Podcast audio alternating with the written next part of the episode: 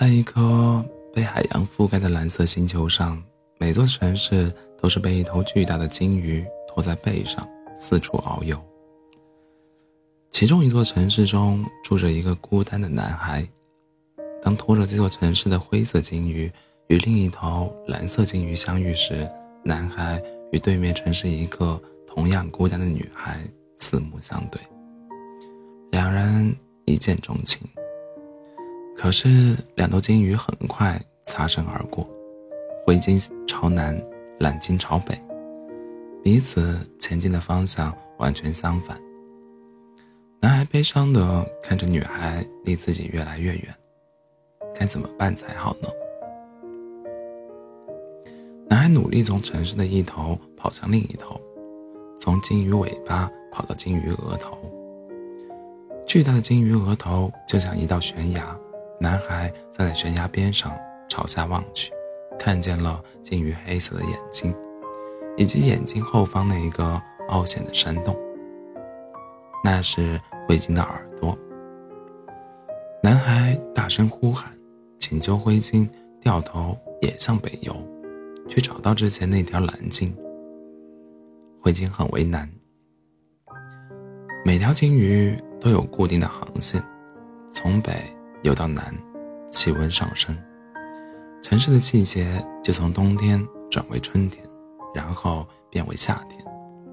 等到迈过星球中央的那条分界线，继续从北游向南，气温下降，城市的季节又从夏天转为秋天，最后变为冬天。如此往复，周而复始。眼下，灰鲸正从。冬天游向夏天的路上，季节是温柔的春天。要是此刻掉头往北，那就到不了夏天，春天直接变成秋天，然后又得返回冬天了。这事儿得召集全城的人一起举手表决。于是，全城的居民都聚集在了城市的中央大广场上。大广场正中。是鲸鱼的喷水口，时常会有漂亮的喷泉从中冒出来。善良的居民听说了男孩男孩的请求，都纷纷表示赞成，让灰鲸掉头向北。不能让这对可怜的情人有情人分开，他们举起双手，大声呼喊：“为了让有情人终成终成眷属，我们愿意放弃这个夏天。”但有智者提醒道：“如果我们放弃这个夏天，也就同时放弃了这一年的冰镇西瓜、芒果刨冰和双梅子汤啊！”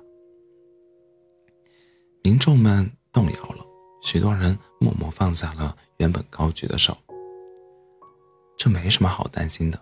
男孩跳到广场的最高处，机智地辩驳道：“用夏天换冬天，我们就能更快地。”吃到酒酿汤圆、奶黄月饼和红豆年糕了，民众们立刻欢呼起来，放下的手又齐刷刷的重新举了起来。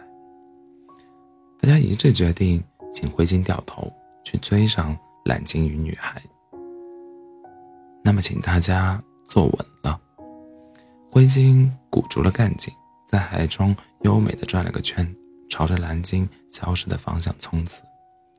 航速好快，海风刮的城里街巷呼啦啦的，海浪好大，雨水浇的城里水塘哗啦啦的。其他人都躲进了屋子里去吃好吃的，只有痴情的男孩还站在鲸鱼的头顶上，焦急地寻找着心爱的姑娘。等到春天变成秋天，秋天又化成冬天，浩渺的海面上。开始漂浮巨大的冰山，城里的天空也开始飘落雪花。灰鲸终于追上了那头蓝鲸，它迅速地游到对方身侧，发出欢快的嘶鸣。